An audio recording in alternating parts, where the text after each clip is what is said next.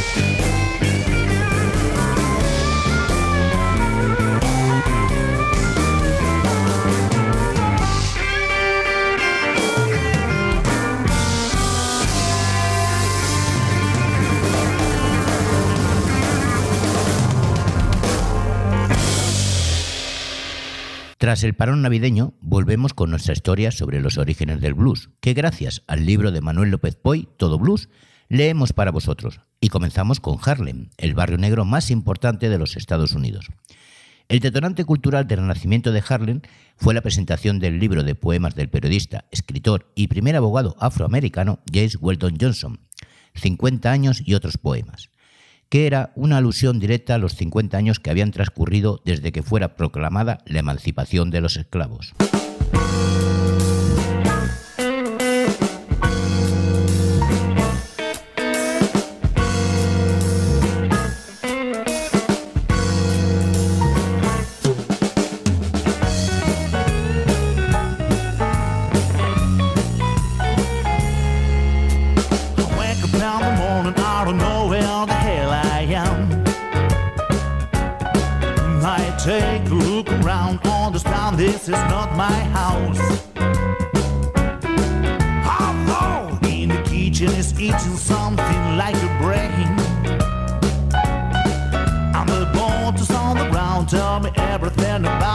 Smell. My head is burning now, and I have a strange taste in my mouth.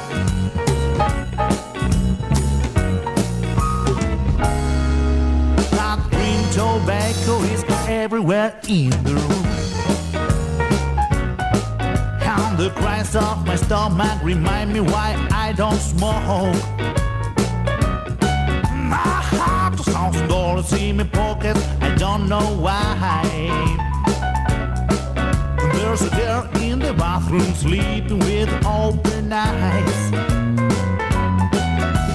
Well, I think she's there. Yes, I know she's there. I have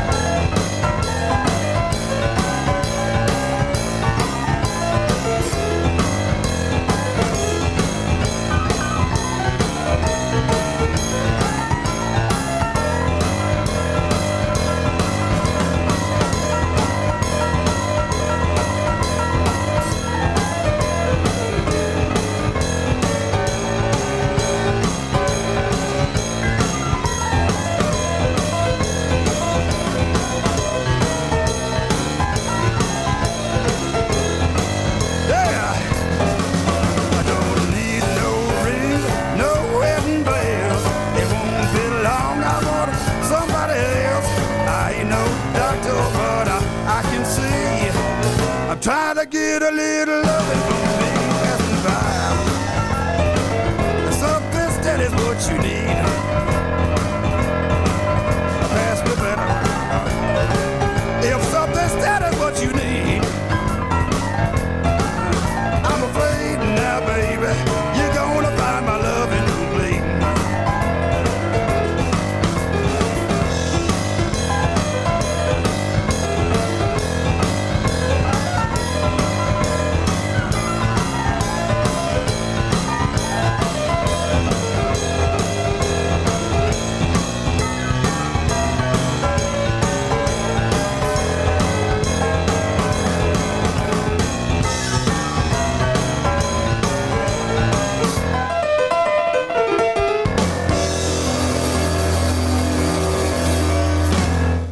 Weldon en aquel momento dirigía la NAACP y además la revista de Crisis fue decisiva para el auge y desarrollo del movimiento, agrupando a varios escritores y pintores célebres, todos ellos intelectuales negros a los que en su día definieron como el décimo talentoso y se codeaban con la élite blanca, en la mansión de la multimillonaria y caprichosa heredera de Madame Walker, la reina afroamericana de los cosméticos, cuyos padres habían descubierto un producto para alisar el cabello haciéndoles ganar mucho dinero a puertas.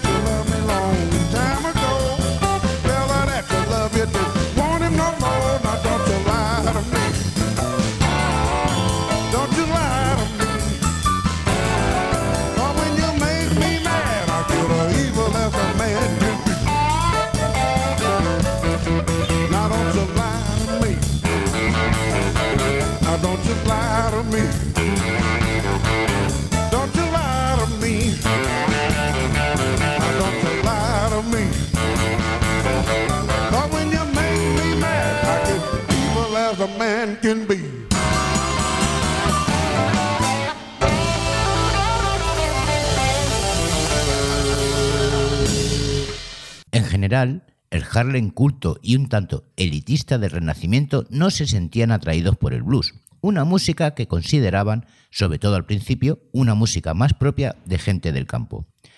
Los negros más primitivos y analfabetos de las aparcerías del sur.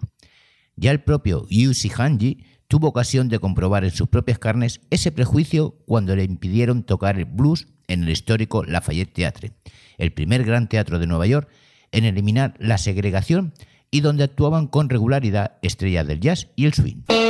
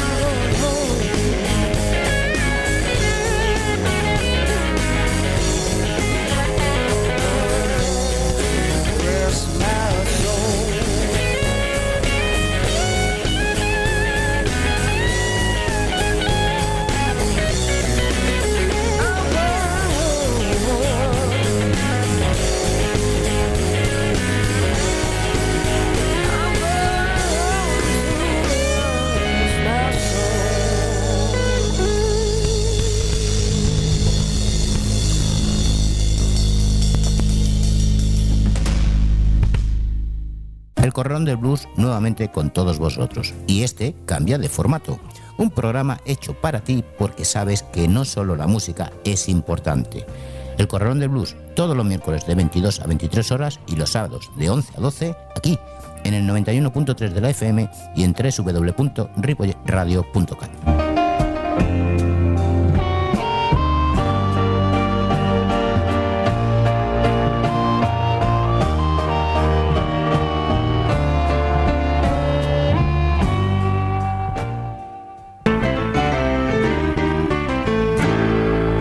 Seguimos en el 91.3 de la FM y en www.ripoyradio.cat, además de bardeblues.com.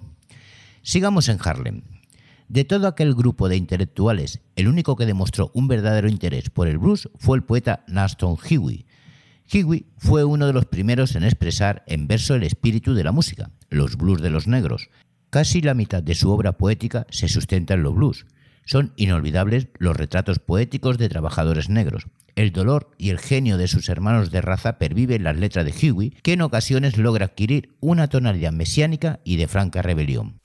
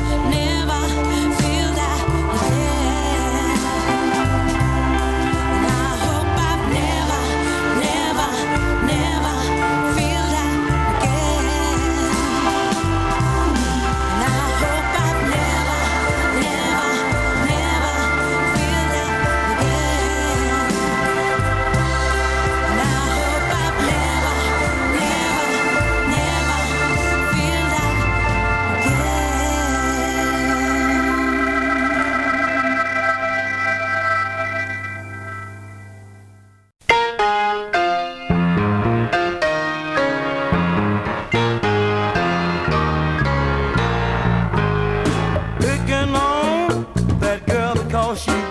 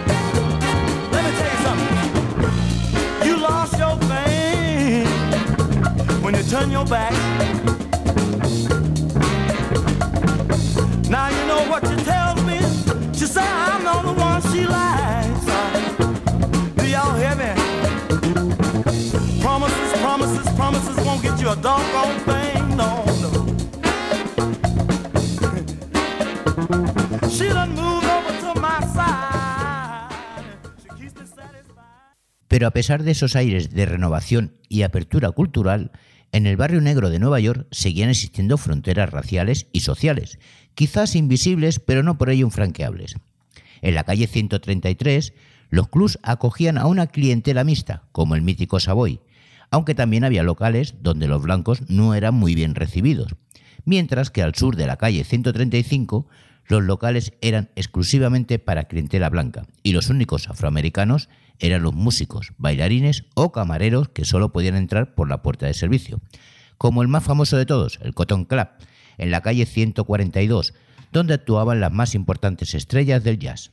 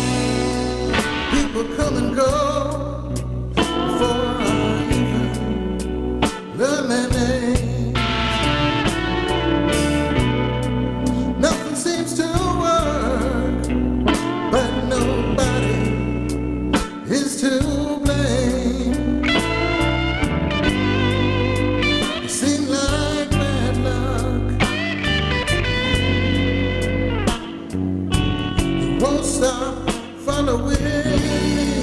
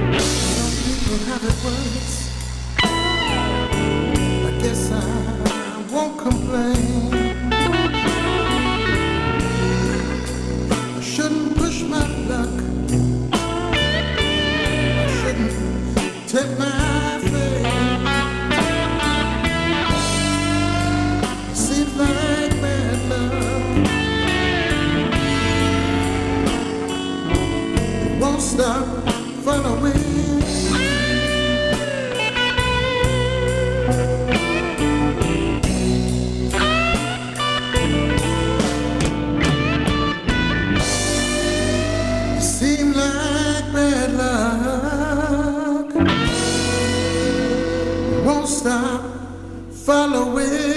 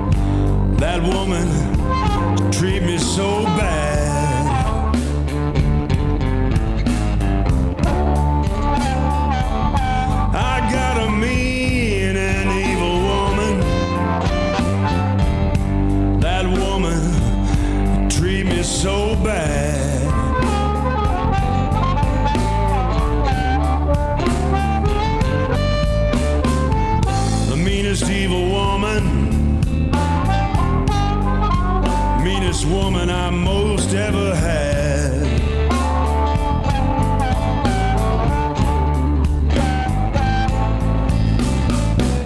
Won't make my coffee in the morning, fix my dinner at night. Then she wants to spend all my money. To me, that just don't seem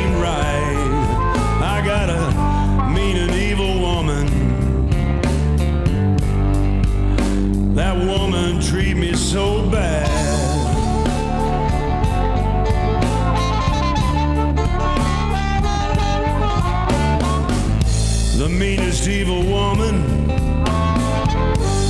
meanest woman I most ever had.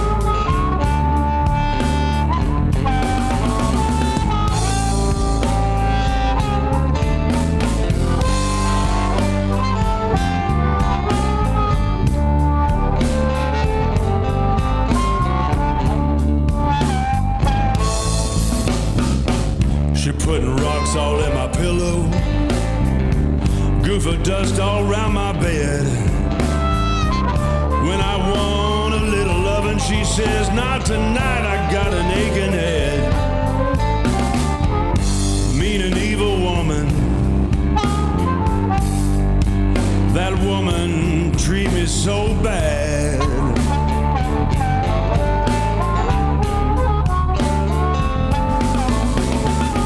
She's the meanest evil woman,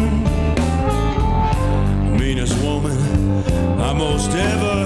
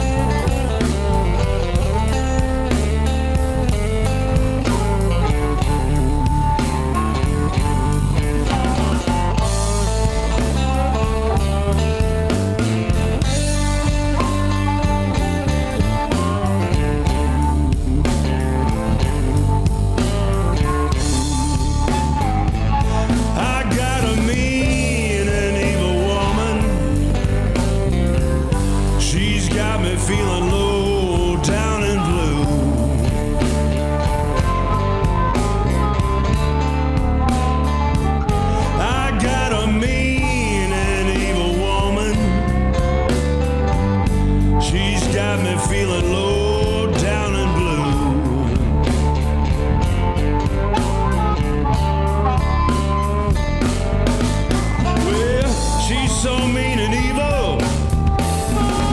Lord, I don't know what to do.